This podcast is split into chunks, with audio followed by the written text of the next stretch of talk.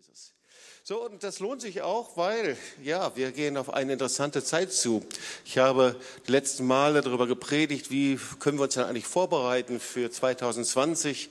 Äh, so, da gibt's ja viele Berichte, viele Dinge. Und heute Morgen musste ich darüber nachdenken, Mensch, das war doch im letzten Jahrhundert, die 20er Jahre, die waren schon so ein Synonym überhaupt für äh, eine Zeit wirtschaftlichen Wachstum. Da wurde die Kultur durchdrungen, Mode gleichzeitig, aber auch eine wachsende Offenheit für Okkultismus, für andere Dinge, die da entstanden sind. Äh, also es war eine ganze Dekade, die 20er Jahre. Jetzt sind wir 100 Jahre danach und gehen wieder in die 20er Jahre, das Jahr 2000. Und die Frage ist, was kommt denn da? Und vor allen Dingen, wie können wir da auch Antworten geben? Ja, nicht nur einfach, dass wir darauf zugehen und sagen, alles wird schlimm, sondern ganz anders. Gottes Perspektive ist ja eine Perspektive von Glaube, von Hoffnung und vor allen Dingen auch ein Auftrag an seine Gemeinde. Wie können wir in dieser Zeit so leben, dass es wirklich Gott ehrt und ihm gefällt? Darüber habe ich, ähm, weiß nicht, vor zwei oder drei Wochen gepredigt, wie man verschlossene Quellen neu öffnen kann. Eine Zeit, in der wir diese lernen, diese Quellen in Deutschland und Europa neu zu öffnen. Und heute soll es darum gehen, dass wir in eine Zeit hineingehen, davon bin ich überzeugt, in der das Unsichtbare sichtbar wird in der das Unsichtbare sichtbar wird. Und ich kam darauf durch mein Studium. Ich studierte die Apostelgeschichte ähm, in der letzten Woche und da fiel mir etwas auf. Ähm, ich kannte das zwar, ich habe das schon öfter gelesen, aber manchmal ist es ja so, wenn man etwas liest und dann ist es so, als ob es zum ersten Mal ist. Das springt einen an, man merkt, der Heilige Geist möchte da was sagen und da geht es um Apostelgeschichte 3, die Heilung des Gelähmten vor dem Tor des Tempels.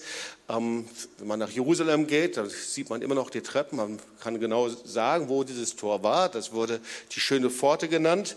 Ich will einige Verse daraus lesen und dann dir auch zeigen, was mir da aufgefallen ist. Petrus aber sprach, Vers 6, also Apostelgeschichte 3, Vers 6, Silber und Gold habe ich nicht. Das sagt er also zu dem Gelähmten, der um Heilung gebeten hatte. Was ich aber habe, das gebe ich dir. Im Namen Jesu Christi von Nazareth steh auf und geh umher. Und er griff ihn bei der rechten Hand und richtete ihn auf. Sogleich wurden seine Füße und Knöchel fest. Er sprang auf, konnte stehen und gehen und ging mit ihnen in den Tempel, lief und sprang umher und lobte Gott. Also im Namen Jesu Christi. Ich meine, das ist das, was wir so oft sagen und beten, im Namen Jesu. Äh, also schon eigentümlich, dass mir das so aufgefallen ist. Und dann liest man weiter, eben alle wundern sich, entsetzen sich. Na klar, der Gelähmte, der so lange da vor der Tür saß und bettelte, auf einmal völlig wiederhergestellt und geheilt. Und dann Vers 13, äh, Paulus, äh, nee, Petrus lehrt sie dann und er predigt ihnen und dann sagt Petrus, und durch den Glauben an seinen Namen hat sein Name diesen, den ihr seht und kennt, stark gemacht. Und der Glaube, der durch ihn gewirkt hat, hat diesem die Gesundheit gegeben. Er erklärt das, hat gesagt, da gibt es einen Schlüssel und das ist sein Name, der Name Jesu. Und Frage ist, Warum ist das denn eigentlich so ein Schlüssel? Apostelgeschichte 4, Vers 7. Und sie stellten sie dann in die Mitte. Sie wurden also vom Hohen Rat verhört und dann fragten sie ihn und sagten, aus welcher Kraft oder in welchem Namen habt ihr das getan?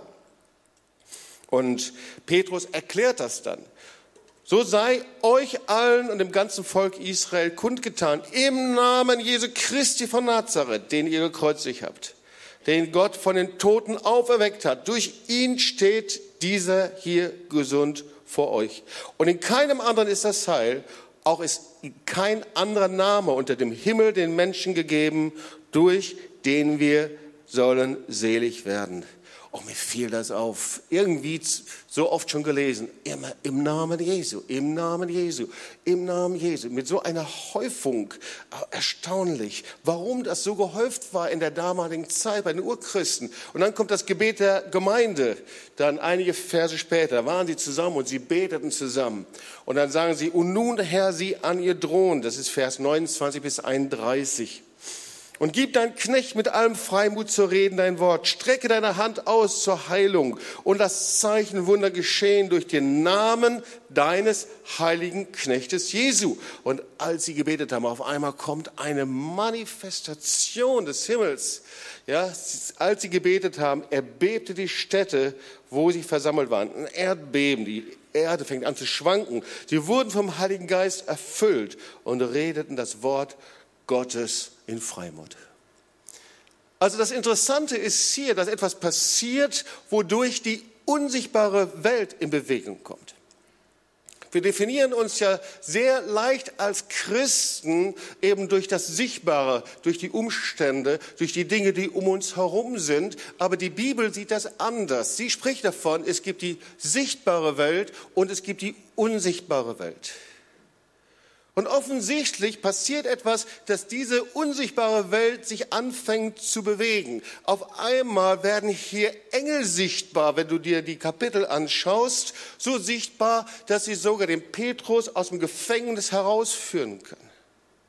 Wir sehen hier, wie die Gemeinde betet, und zwar offensichtlich in so einer Vollmacht und Autorität, dass die Erde anfängt zu beben, das Zeichen Wunder geschehen, dass die Autorität des Namens Jesu nicht nur so eine Formel ist, sondern sichtbar wird.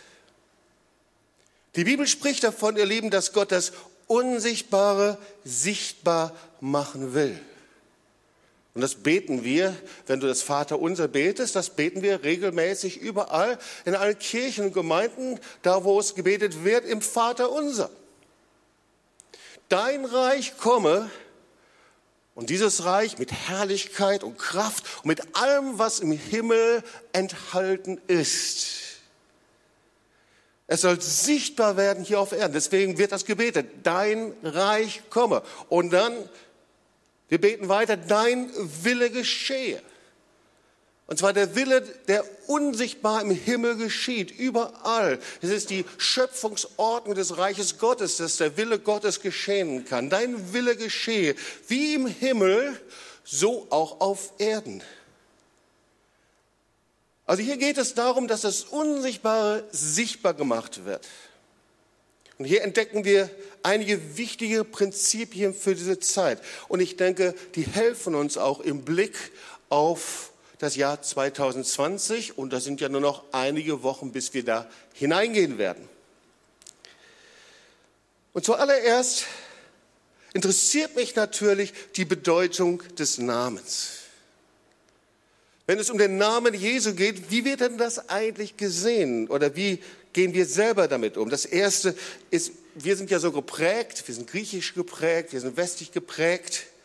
Und für uns ist eigentlich der Name eher etwas, was Gutes für unser Ohr oder aber ähm, mit der Name vom griechischen Denken ist, womit jemand identifiziert werden kann. Natürlich, wenn es äh, äh, Hunderte mit dem gleichen Namen gibt, also braucht es ein bisschen mehr. Es gibt natürlich Familiennamen, aber der Inhalt des Namens ist nicht so sehr bedeutend in dieser griechischen Mentalität. Da gibt es eher den Trend, den Klang.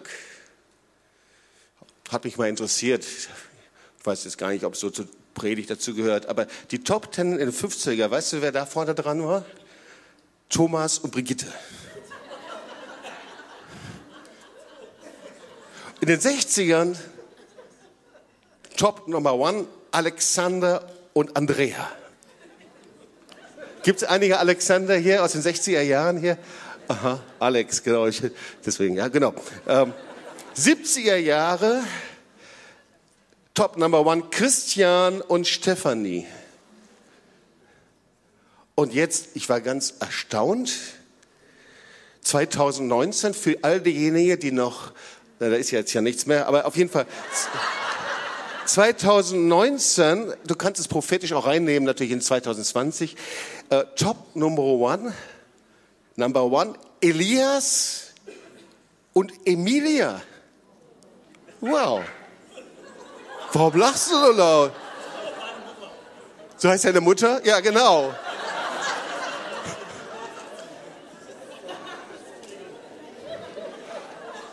Die Namen kommen wieder zurück, ja? Auf jeden Fall im griechischen Denken ist der Inhalt des Namens nicht so sehr entscheidend, sondern es ist eigentlich eher der Trend. Es ist eher der Klang. Im hebräischen Denken ist es ganz anders. Da definiert ein Name das Wesen eines Menschen. Deswegen ist es auch im Gedenken so wichtig, dass die Namen genannt werden. Das ist so, als ob die Menschen selber eben auftauchen und selber da sind. So ein Rabbi hat das in der jüdischen Allgemeine mal so ausgedrückt und geschrieben, einem jüdischen Kind einen Namen zu geben, hat eine tiefe geistliche Bedeutung. Der Name trifft eine Aussage über den Charakter eines Kindes, über seine Besonderheit, seinen Lebensweg. Denn am Anfang des Lebens wird uns ein Name gegeben und am Ende des Lebens ist alles, was wir mitnehmen, Gott sei Dank sehen wir das ein bisschen anders, sein guter Name. Also wir sehen, da gibt es unterschiedliches Denken. Und was sagt die Bibel dazu? So, wenn wir in die Tora schauen und uns speziell den Namen Gottes anschauen, dann ist das viel mehr als einfach nur ein Begriff. Wenn du mit jüdischen Freunden zusammen bist und du sagst dann aus Versehen den Namen Yahweh, dann bist du völlig daneben. Das darfst du nicht tun. Weil die Bezeichnung Gottes von unseren jüdischen Freunden ist Elohim. Und der Name Yahweh, diese Zusammensetzung der Buchstabe, wird allgemein mit dem wiedergegeben, ich bin der ich bin. Und eigentlich ähm, drückt das die Unaussprechlichkeit des Namens ein, die Unerklärlichkeit, die Unergründlichkeit Gottes. Das wird über, also beinahe 7000 Mal wird dieser Name gebraucht. Also er drückt einfach Ehrfurcht aus und Scheu und Ehrfurcht vor der Größe und Heiligkeit Gottes. Und der Name Yahweh wurde seit der babylonischen Gefangenschaft nicht mehr ausgesprochen. Und stattdessen wird heute Adonai gesagt oder Hashem, der Name. Also wir merken, der Name ist nicht einfach nur eine Unterscheidung der Identität oder äh, etwas Individuelles, sondern vom biblischen Verständnis trägt er etwas von einer Person in sich, seine Kraft, seine Autorität. Und wenn wir mal uns so einige Dinge vor Augen führen, uns erinnern, dann merkt man, ja, das stimmt doch eigentlich. Ich müsste mal zurückdenken. Äh, Charlotte und ich hatten als 20-Jährige unser erstes Auto geschenkt bekommen. Wir waren stolze Besitzer eines Fiat 500. Ähm, das Dumme war nur, dass der, dieses Auto nur drei Tage überlebte. Hm, ich fuhr mit diesem Auto zu einem Gottesdienst und war auch noch ein Abendmahl-Gottesdienst. Ich verspreche, ich habe wirklich nur einen Schluck getrunken. Das war alles okay. Bin auf dem Rückweg gewesen und ich weiß nicht, ich denke, es war letztendlich meine Unerfahrenheit oder was es auch immer war. Auf jeden Fall, die Straße war sehr glatt und ich bremste zu spät und ich fuhr auf ein Auto. Dieses Auto schubste ich durch eine Hecke und das Auto fiel durch die Hecke durch und mein neues, schönes, geschenktes Auto war einfach knitterkaputt. Das Gute an der ganzen Sache war, A, mein Auto war geschenkt bekommen, da hatte ich also keinen großen Verlust. B, das Auto, wo ich gegengefahren war, das war auch ein schrottreifes Auto. Das hatte auch keinen Verlust. Das heißt, das Einzige, was zu bezahlen war, war das Loch in der Hecke. Ja. Aber der Besitzer dieses Schrottautos, der dachte, ach, der 20-Jährige, da kann man ein bisschen Geld rausholen. Das ist nicht schlecht. Und er sagte, ich möchte gerne mit Ihnen sprechen. Das kostet richtig Geld. Naja, wie man so als 20-Jähriger ist, sagte, oh weia, was kommt der jetzt auf mich zu? Das war so, das, das war schon jemand, der wollte richtig Kohle sehen. Und so mein Vater, der war schon recht bekannt, auch in Lüdenscheid, äh, einfach weil er Zahnarzt war und wir schon lange da lebten. Und, und er sagte, pass mal auf, ähm, sag doch dem Mann einfach, du kommst zu mir hin, wenn du mit ihm zusammensetzt, sag ihm doch einfach, er soll sich an deinen Vater wenden, weil der Zahnarzt war eben Dr. Bittner, er soll sich an deinen Vater wenden und du gibst ihm einfach die Karte von meinem Rechtsanwalt. Und ich, auf einmal geht es mir richtig gut, ja. ähm, ich ging nicht in meinen, meinen, eigenen Namen hin, sondern da, ich weiß noch, wir gingen in dieses Restaurant und da waren zwei Typen, die sahen so richtig, ja, so richtig, äh, ja, äh, handsome aus. Und wir saßen zusammen, die wollten schon loslegen, wie viel Kohle und wie viel Geld und so weiter. Und bevor sie anfing, sagte ich, wissen Sie was, bitte wenden Sie sich doch an meinen Vater und so weiter. Und hier ist die Karte vom Rechtsanwalt und ihnen fiel die Kinnlage runter und das Gespräch war beendet. Ich habe was über einen Namen gelernt. Das heißt, in einem Namen kann Autorität sein. Und wenn wir mal so sind, so ist es doch. Es kann etwas Gutes im Namen drin sein, es kann auch etwas mitschwingen, was nicht so gut ist. Der Name ist nicht eine Anhäufung von irgendwelchen Buchstaben. So dadurch, dass wir in Israel arbeiten und äh, mit dem Christian Alliance Caucus arbeiten dürfen, das ist ein Caucus, äh, der eben in der Knesset arbeitet und äh, da sind wir verbunden und Sie gab mir eine Karte und diese Karte, da steht El Al drauf und Christian Leis Caucus und sie sagte, diese Karte, wenn du die bekommst, wenn da eine ganz lange Schlange ist ähm, am Airport, dann gehst du einfach zum Business-Schalter und zeigst ihnen diese Karte. Und wenn sie die Karte sehen, dann lassen sie sich einfach vor. Ich sagte, oh, das ist eine gute Idee. Und so ist es auch. Ja, lange, lange Schlange. Ich habe es jetzt mehrmals genossen und dann einfach hier diese Karte. Kraft dieses Namens, den niemand eigentlich sonst kennt, aber die gucken sich's an. Und mit dieser Karte kommen wir auch in diese Business Lounge rein und so weiter. Und wir zeigen es einfach nur vor und wir kommen einfach rein. Kraft eines Namens. Also der Name ist nicht einfach nur neutral. Es ist nicht nur die Ansammlung eines Buchstabens, der Name steht für Glaubwürdigkeit, für Autorität, für Person. Der Name steht für Charakter. Und vielleicht kommen wir dem so langsam auf die Spur. Die Kraft im Namen Jesu. Die Kraft im Namen Jesu. Es wurde immer wieder verwendet. Immer wieder haben Petrus und Paulus und Jünger haben den Namen Jesu verwendet. Name Jesu, wie ein kostbarer Schatz. Und ich dachte, boah, ich habe das so oft schon verwendet und gebetet, eigentlich immer wieder schon fast wie so äh, Automatismus im Namen Jesu, im Namen Jesu, wir danken dir im Namen Jesu. Ich denke ja überhaupt gar nicht mal drüber nach. Ich weiß nicht, wie es dir geht, aber meistens ist das nur so wie etwas, was so man sagt. So, wir können sehen, dass der Name Jesu zur Zeit der Urgemeinde einen ganz anderen Klang hatte als in der heutigen Zeit. Da war eben so wie wir das eben bei den Namen Gottes schon gesehen haben, er wurde mit Liebe ausgesprochen, mit Ehrfurcht. Und die Gemeinde verstand etwas von dem Sieg und der Autorität im Namen Jesu. Und es lohnt sich, das ein bisschen sich anzuschauen, bevor wir dann zum nächsten Schritt gehen, weil das ist sehr wichtig. Als ich mich bekehrte, da dachte ich, Jesus Christus wäre so wie Paul Müller, also Vorname, Nachname. Ist doch ganz einfach. Also so bin ich ja groß geworden und ich heiße Jobs Bittner und du heißt, äh, keine Ahnung, Thomas Waldert oder wie auch immer. Und ich dachte, und so hat mich Jesus Christus, na klar. Deswegen hatte ich auch kein Problem. Ja, der Christus, das ist der Bittner, das ist der Müller. Bis ich dann eben lernte, es ist ein bisschen anders. So, in jedem Namen steht eine Bedeutung. Ja, Jesus, Jeshua, Gott, der rettet, Christus. Das ist sein Titel. Er ist der Messias, der Sohn des lebendigen Gottes, Meschiach, der Gesalbte. Bis ich lernte, dieser Name Jesus, damit hat es etwas ganz Besonderes auf sich. Naja, wir gehen jetzt ja auf Weihnachten zu und dann gibt es wieder die ganzen Weihnachtsgeschichten und die Geburt Jesu, Matthäus 1, 21. Und wir kennen diese Geschichte, aber dass wir uns das einfach nochmal klar machen. Der Name Jesus, das war ein Befehl vom Himmel. Und sie wird einen Sohn gebären, dem sollst du den Namen Jesus geben, sagt der Engel zu Josef. Denn er wird sein Volk retten von ihren Sünden. Jesus, der Retter. Er wird sein Volk retten von ihren Sünden. Das ist aber alles geschehen, auf das erfüllt würde, was der Herr durch den Propheten gesagt hat.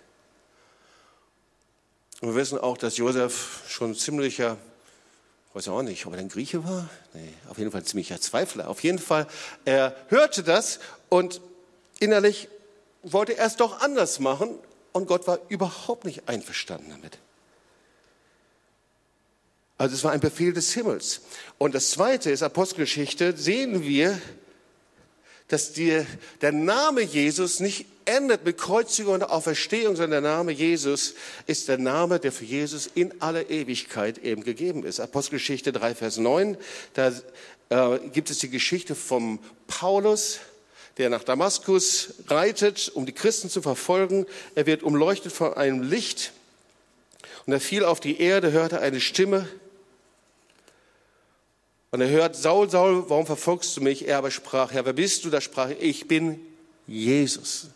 Interessant auch, da steht nicht, ich bin Jesus Christus, ich steht auch nicht, ich bin der Christus, ich bin Jesus, den du verfolgst. Also der Name Jesus, ihr Lieben, hat eine unglaubliche Bedeutung im Himmel. Philippa 2, 9 bis 10. Darum hat ihn Gott erhöht und ihm den Namen gegeben, der über alle Namen ist. Und jetzt hier wieder, das in dem Namen Jesus, Jeshua. Nicht in den Namen Christus, in den Namen Jesus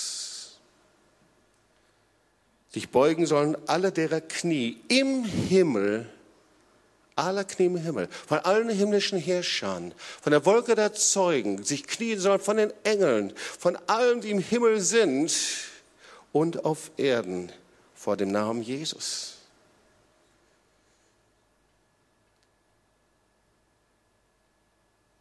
Der Name Jesus im Himmel ist wie ein Siegel und wie eine Bestätigung des Vaters, dass Jesus seinen Auftrag auf der Erde ausgefüllt hat. Er hat im Himmel eine besondere Bedeutung. Es ist nicht einfach nur ein Name, nicht irgendwie ein Name, wie irgendein Name ist.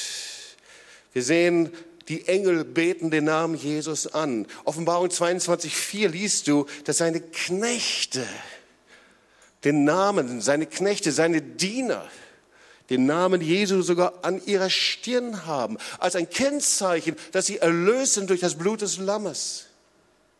Offenbarung 20, 6, da steht, und sie werden Priester Gottes und Christi sein und mit ihm regieren tausend Jahre, weil sie gekennzeichnet sind durch das Blut des Lammes. Ein wunderbarer Name, voller Kraft und Autorität. In seinem Namen ist alle Kraft, alle Erlösung. Und deswegen betet die Gemeinde im Namen Jesu. Und auf einmal fängt etwas sich an zu bewegen. Die Engel fangen an zu tanzen. Die himmlischen Herrscher fangen an, den Herrn anzubeten und zu ehren. Überall da, wo die Gemeinde im Namen Jesu betet und ihn sucht. Auf einmal fängt was an, im Unsichtbaren sich zu bewegen und sichtbar zu werden hier auf der Erde.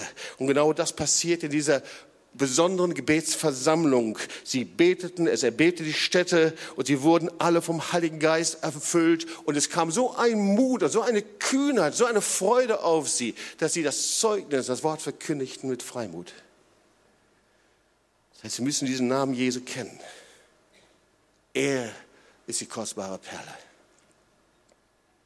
Sein Name ist das Passwort des Himmels. Es ist schlecht, wenn wir unsere Passwörter verlieren und vergessen. Wir haben ein großes Problem, wenn das so ist. Stimmt es?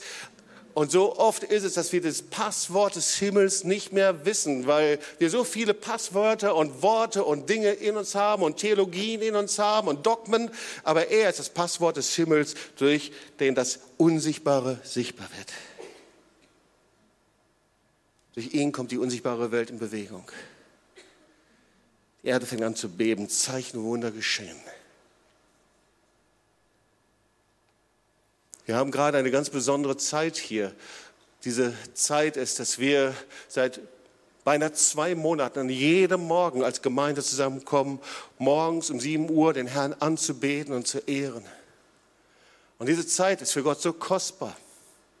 Und in diesen zwei Monaten ist bei vielen hier in der Gemeinde, dass sie eine Zeit des Fastens haben, die sehr unterschiedlich gestaltet wird. Bei manchen ist es, dass sie einen Tag essen, am anderen Tag fasten, seit zwei Monaten.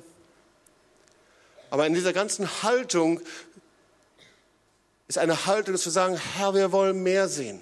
Wir möchten dich sehen. Wir möchten sehen, dass du deinen mächtigen Arm bewegst. Wir wollen dich ehren, Jesus. Weil Jesus ist die kostbare Perle. Und es ist ein großes Problem, wenn wir denken, dass wir die Perle einfach so in unserer Tasche haben. Und manchmal leben wir so als Christen. Wir denken, wir haben die Perle in unserer Tasche. Und das war's. Aber es ist nicht so. Die Bibel sagt da was ganz anderes. Sie sagt in Matthäus 13, Vers 46. Wiederum, gleich das Himmelreich einem Kaufmann, der gute Perlen suchte. Und da er eine kostbare Perle fand, ging er hin und verkaufte alles, was er hatte und kaufte sie. Und so, hier spricht Jesus von dem Reich Gottes.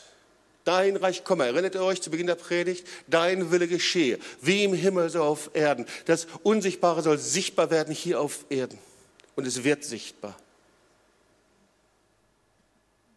Und dazu muss ich erstens die Perle kennen. Darüber haben wir schon gesprochen. Das ist nicht eine Perle, die irgendwo ist, sondern Jesus als die Perle. Nicht nur von ihr wissen. Und das ist das Problem von uns Christen so oft. Wir wissen so viel von ihm, aber wir kennen ihn nicht. Stimmt's?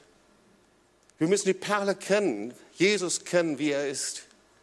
Dazu gehört, dass wir seine Stimme hören, dass du in Beziehung bist zu ihm, dass du Kontakt hast in einer Liebesbeziehung.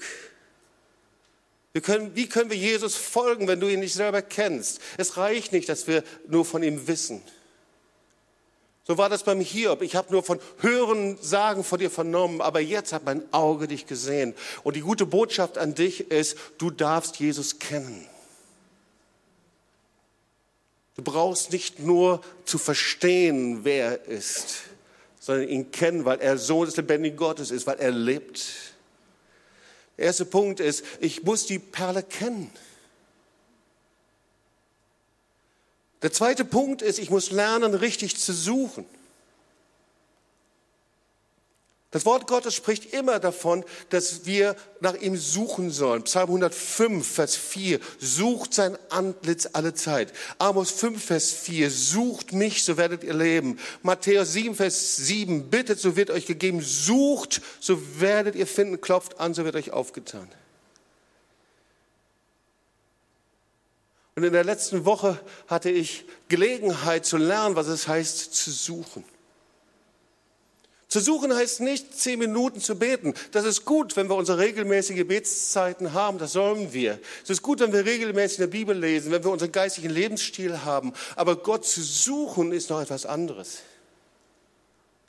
Wenn ich wirklich etwas suche, was mir wichtig ist, was für mich ein Schatz ist, dann investiere ich wirklich alles, oder?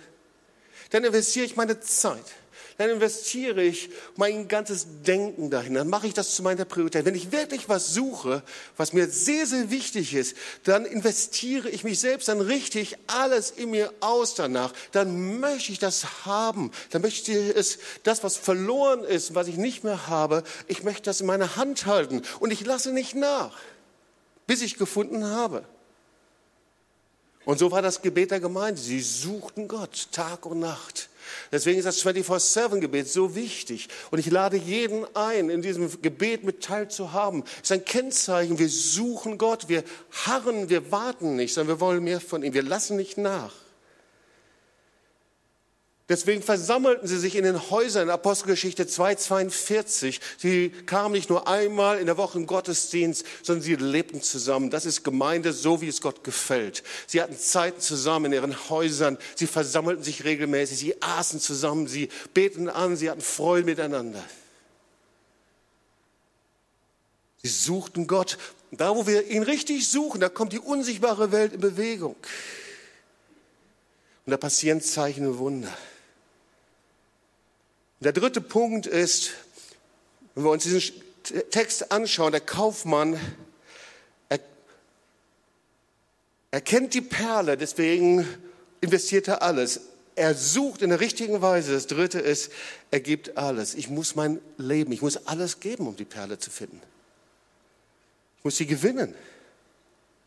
Um Jesus zu empfangen, dann kann ich ihn nur als Retter und Erlöser empfangen, nicht als eine Idee, nicht als eine, irgendeine theologische Konstruktion, sondern ich kann ihn nur als Herrn und Erlöser empfangen. Und ich kann ihn nur empfangen als Erlöser, wenn ich ihm mein ganzes Leben übergebe. Weil er hat alles gegeben. Wie kann ich ihn empfangen, wenn ich ihm nicht alles übergebe als Herrn und Erlöser?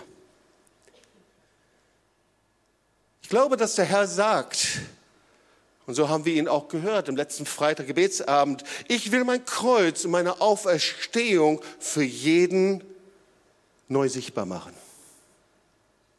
Es ist erstaunlich, wie sein Kreuz und seine Auferstehung für viele nicht mehr greifbar ist. Verstehst du? Der Unterschied. Wir wissen darum, wir können das lesen, wir lesen in der Bibel, jeder kann das irgendwo vielleicht auch beschreiben, aber es zu sehen, zu empfangen, sichtbar zu machen, ist was anderes. Ich will mein Kreuz, meine Auferstehung bei dir sichtbar machen, dass du es neu sehen, ergreifen kannst. Ich will das tun in den nächsten Jahren. Ich bin davon überzeugt. Denn da, wo die Finsternis groß ist, wird die, das Licht noch viel größer sein. Ich werde mein Kreuz auf Verstehung sichtbar machen in Deutschland, in den Gemeinden, in Personen, die sich bekehren.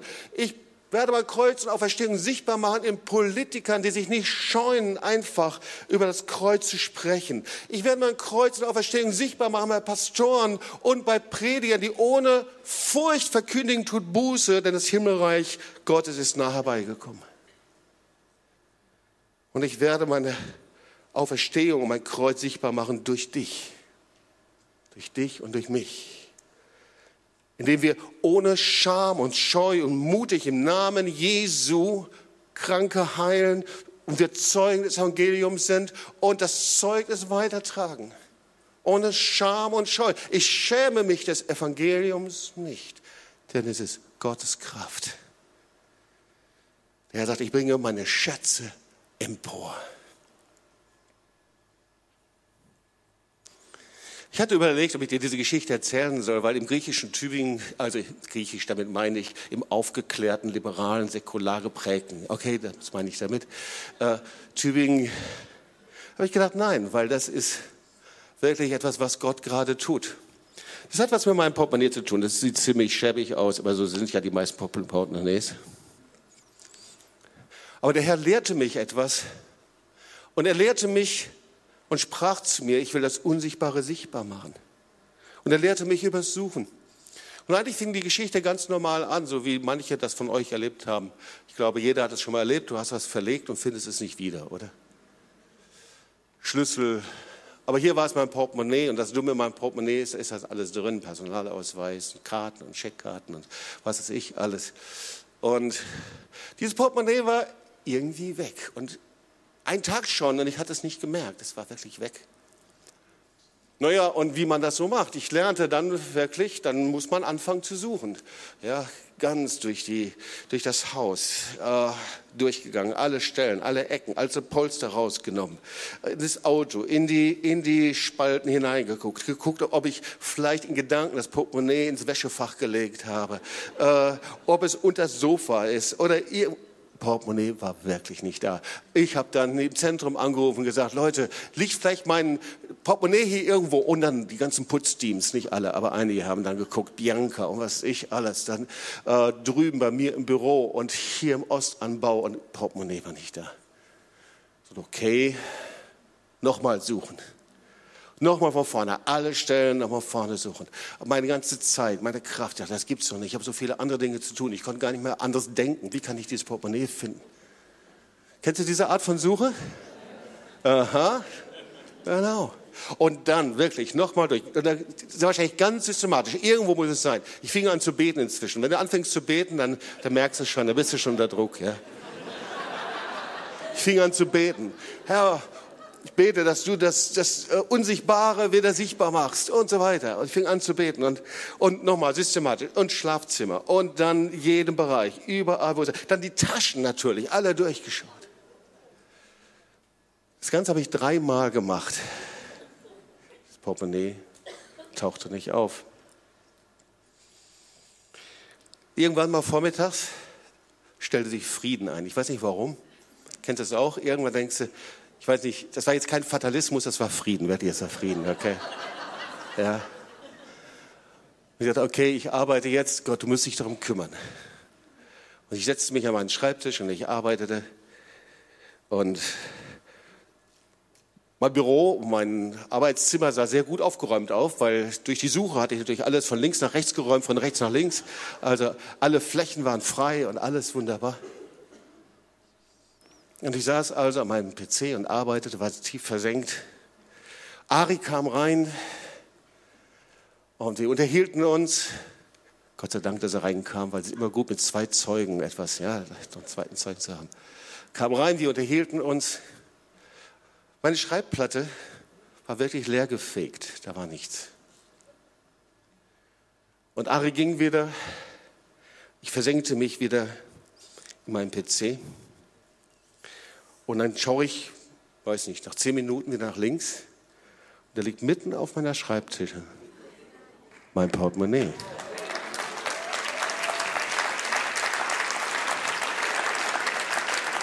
Nun,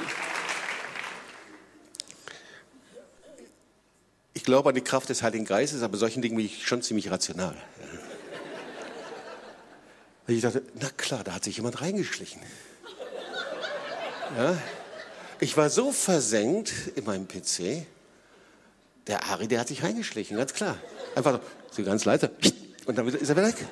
Ich sage, der Kerl, ich hatte ihn fast verdächtig, hat er vielleicht das Portemonnaie irrtümlicherweise eingepackt oder so? Ich gehe hoch, sage, Ari, hast du mir das Portemonnaie hingelegt? Sagt er, nee. Ich habe doch gesehen, da war gar nichts. Die Fläche war leer. Sage, okay, Ari war es nicht. Ich habe gedacht, okay, Ari nicht. Ich habe ja noch mehr Mitbewohner. War wirklich so. Dann habe ich als nächstes Matze angerufen. Matze, warst du bei uns und hast das Portemonnaie? Ich war die ganze Zeit hier im Zentrum. Okay, see you. Sio hat sich reingeschlichen. Ich rufe sie an. Nein, Sio hat acht Stunden in der Schule gearbeitet. Es war niemand da. Es war wirklich ein Engel, der mir dieses Portemonnaie wieder hingelegt hat. Ja, es war ein Engel. Ich bringe, ich habe natürlich reingeguckt übrigens, ob vielleicht ein bisschen Goldstaub, Feder oder irgendwas anderes drin ist. Verschwunden ganz sicher nicht. Aber nein, es war so, wie es vorher war. Und ich sagte, Herr, okay, aber sicher möchtest du doch was sagen damit. Und er sagte, ja. Ihr fastet und ihr betet und ihr sucht mich. Und ihr sollt wissen, dass ich das Unsichtbare sichtbar mache. Ihr sollt wissen, dass die Engel in Bewegung sind. Ihr sollt wissen, dass in der unsichtbaren Welt, in der himmlischen Welt gerade so viel Aktivität ist, so viele Dinge sind. Und ich will euch lehren, dass ihr mich sucht, und zwar mit allem, was ihr habt, mit aller Kraft, mit aller Intensität, mit aller Hingabe, mit aller Ausrichtung, so wie du dieses Portemonnaie gesucht hast, sucht mich und ihr werdet leben. Und ihr geht in eine Zeit hinein, in der ich das Unsichtbare sichtbar machen werde. Und dieses Portemonnaie ist nur eine Kleinigkeit. Das sind viel kostbare Dinge. Wo er das Unsichtbare sichtbar macht, Menschen, die bis jetzt verborgen und verzweifelt waren, auf einmal werden sie sichtbar und sie sehen das Reich Gottes. Menschen, die verloren sind in den Familien, die weggelaufen sind von Gott und auf einmal sehen sie, wer Jesus der Erlöser ist. Menschen, die anfangen zu weinen, weil sie sagen, ich sehe in dir Jesus. Weil das Licht Gottes ist auf dir. Wie kann ich mich bekehren? So erleben wir es auch. Das Unsichtbare sichtbar machen. Gott ist ein Gott von Wundern und Zeichen. Und wir haben in den letzten 30 Jahren so oft Zeichen und Wunder erlebt. Aber ich glaube, es kommt eine Zeit, in der die Gegenwart Gottes in seine Gemeinde kommt und in seine, zu seinem Volk kommt, da wo wir ihn suchen, ihn anbeten, es ernst meinen. Dass Wunder ganz normal sein werden, Zeichen ganz normal passieren werden. Ganz nebenbei. Einfach als Ausdruck seiner Liebe. Und weißt du, was ich danach gemacht habe, ich bin nicht durch die Wohnung getanzt und gesagt, das Portemonnaie ist wieder da, wow, was für spektakuläres Wunder. Deswegen habe ich mir genau überlegt, ob ich sie erzähle. Nein, ich habe mich hingesetzt und gesagt, boah, Vater, wie sehr liebst du mich. Ist das der Hammer? Dass ich sowas sehen darf, das ist ja der Hammer, Vater, dass du mich so liebst. Dass du extra meinen Engel, über das Wort Gottes sagt ja, dass jeder von uns einen Engel hat.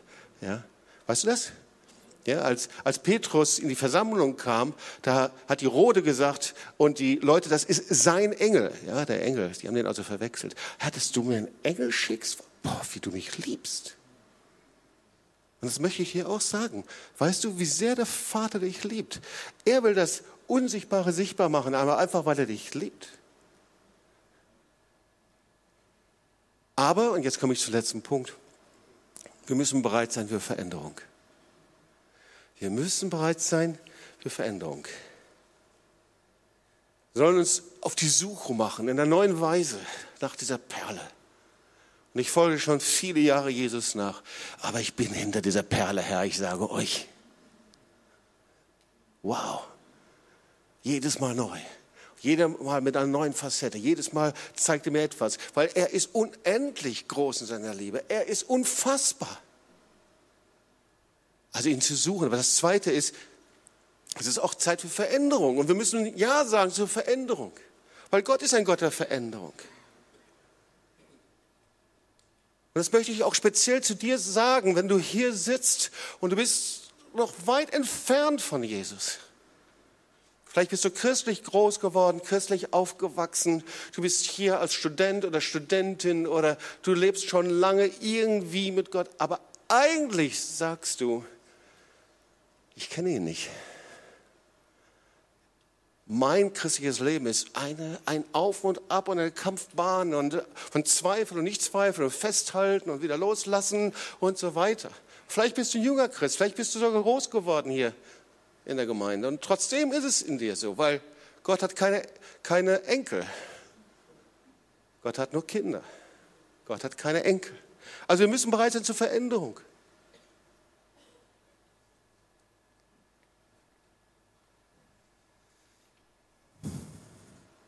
Und das Gute daran ist, dass eigentlich die meisten Menschen Veränderung wollen. Da werden Millionen von Euro ausgegeben, jeden Tag. Für Therapien, Sitzungen, Seminare aller Art, weil Menschen sich eigentlich verändern wollen.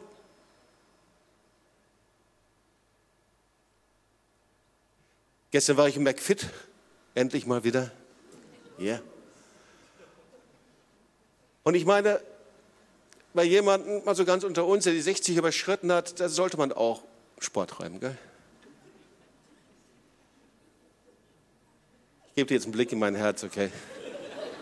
Ich war da bei McFit und dann habe ich gezählt. Es waren drei Männer und 15 junge Frauen. Dann habe ich die gesehen, spindeldürr. Und die trainieren und trainieren und trainieren und trainieren und trainieren und trainieren und trainieren. Ich sage, Mädel. Wow. Du gibst deine Zeit für dein Body. Du gibst deine Geld dafür. Du willst dein Aussehen ändern. Du willst ja wahrscheinlich ein bisschen mehr Muskel und Sixpack irgendwo haben. Keine Ahnung, weil die Frau von heute, die haut ja drauf und darf ja nicht so irgendwie feminin aussehen. Auf jeden Fall. Du gibst Geld aus fürs Styling. Auf jeden Fall. Alles schreit, ich will mich verändern. Menschen wollen anders sein. Komisch, gell? Wenn du dünn bist, willst du dick sein. Wenn du dick bist, willst du dünn sein. Wenn du eine Glatze hast, willst du viele Haare haben. Wenn du viele Haare hast, willst du immer noch keine Glatze haben.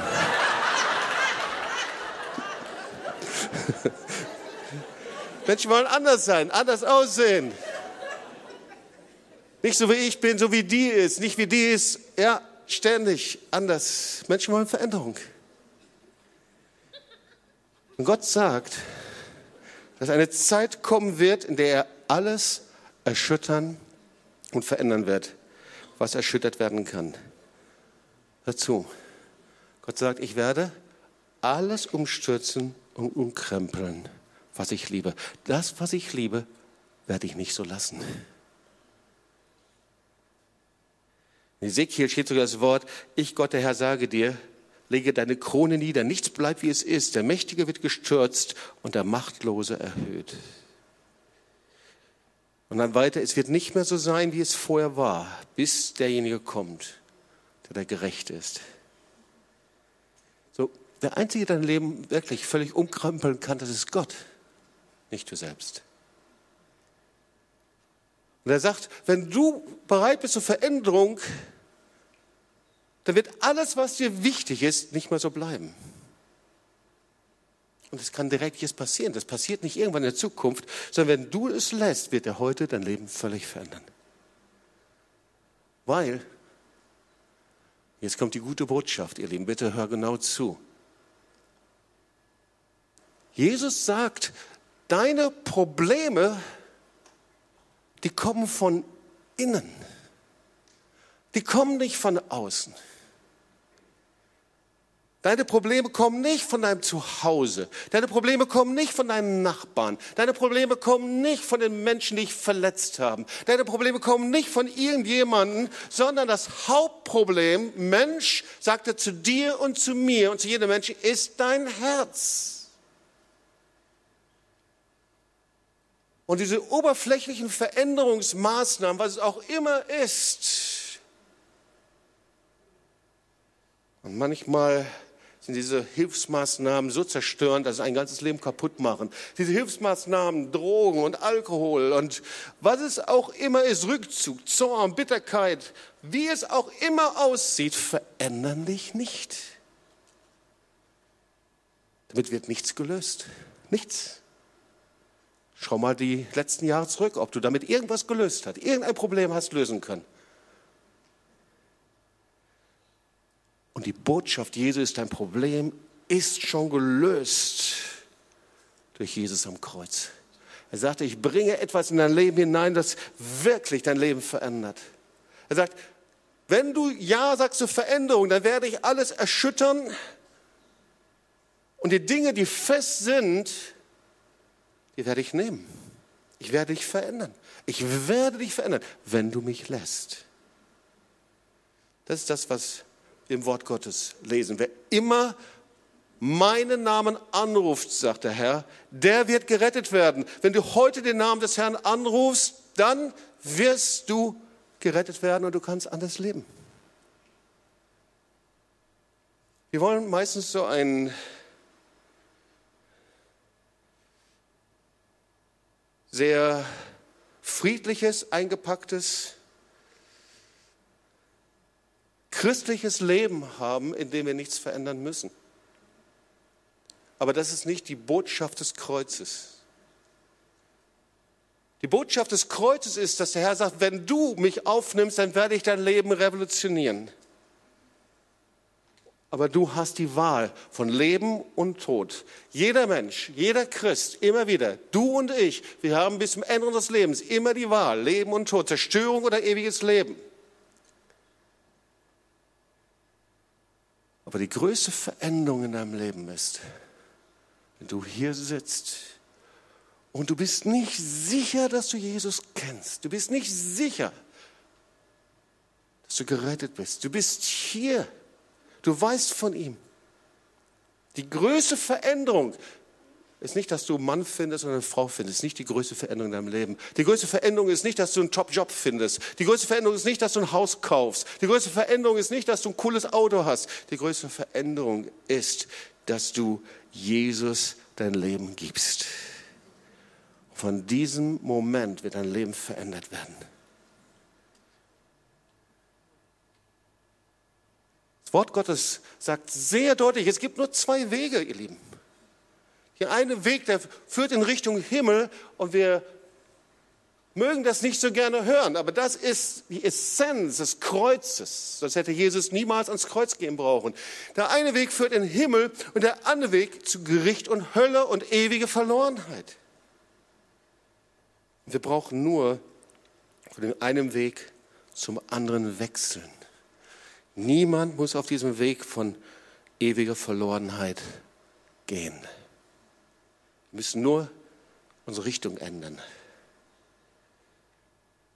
Die Bibel spricht von der breiten Straße. Wir müssen nur von der breiten Straße runtergehen. So viele Christen sind auf dieser breiten Straße und denken, mit einem Bein können sie noch den Weg, den schmalen Weg gehen und auf dem anderen Bein auf der breiten Straße. Aber das geht nicht. Und wenn du hier bist und du hast den leisesten Zweifel, dass du gerettet bist und ewiges Leben hast und auf dem Weg zum Himmel bist, zum ewigen Leben, den leisesten Zweifel, dann bitte ich dich, dass du heute die Spur wechselst und deinen Fuß von der breiten Straße runtergehst auf diesen Weg, diesen schmalen Weg, der zu ewigen Leben führt, dem Jesus regiert, er der Herr ist, der Weg der Veränderung. Und das heißt, dass du für deine Sünden umkehren musst. Jeder muss das. Und diese Buße, das ist kein stockschwingender Vater oder Gott, der hinter dir steht, dich tyrannisiert, sondern diese Buße, das ist einfach und allein deine Bereitschaft zu sagen, Herr, ich bin bereit, mich zu verändern. Du änderst deinen Lebensstil, du änderst dein Verhalten, du änderst dein Leben mit Sünde, um Gottes Willen zu tun. Aber dazu müssen wir bereit sein, das zu machen und das zu tun. Wir müssen nur bereit sein. Und wenn du hier bist und du sagst, ich kann das nicht, dann sitzen wir zusammen in einem Boot. Weil das ist Jesus, der dir die Kraft gibt. Jesus, der dir hilft. Jesus, der dir hilft, dich zu verändern, umzukehren, Buße zu tun, zu mir hinzukommen. Ich möchte dich fragen zum Ende der Predigt. Auf welchem Weg bist du? Auf diesem breiten Weg, auf dem Weg, in dem du viel von ihm gehört hast, von Hören, Sagen, vielleicht theologische Erkenntnis, oder auf dem Weg, von dem die Bibel sagt, er ist schmal, aber jeder kann hingehen. Ist der Weg des Kreuzes, der Veränderung, der Veränderung in deinem Leben. Wir singen oft, wenn Jesus wiederkommt. Er kommt, ja. Das ist die Frage, wie er uns wiederfindet. Wie findet er mich wieder? Wie findet er dich wieder? Verändert durch seine Kraft? Das ist das, was Gott sagt. Ich will dein Leben erschüttern und völlig umkrempeln und verändern. Ich tue das gerade heute.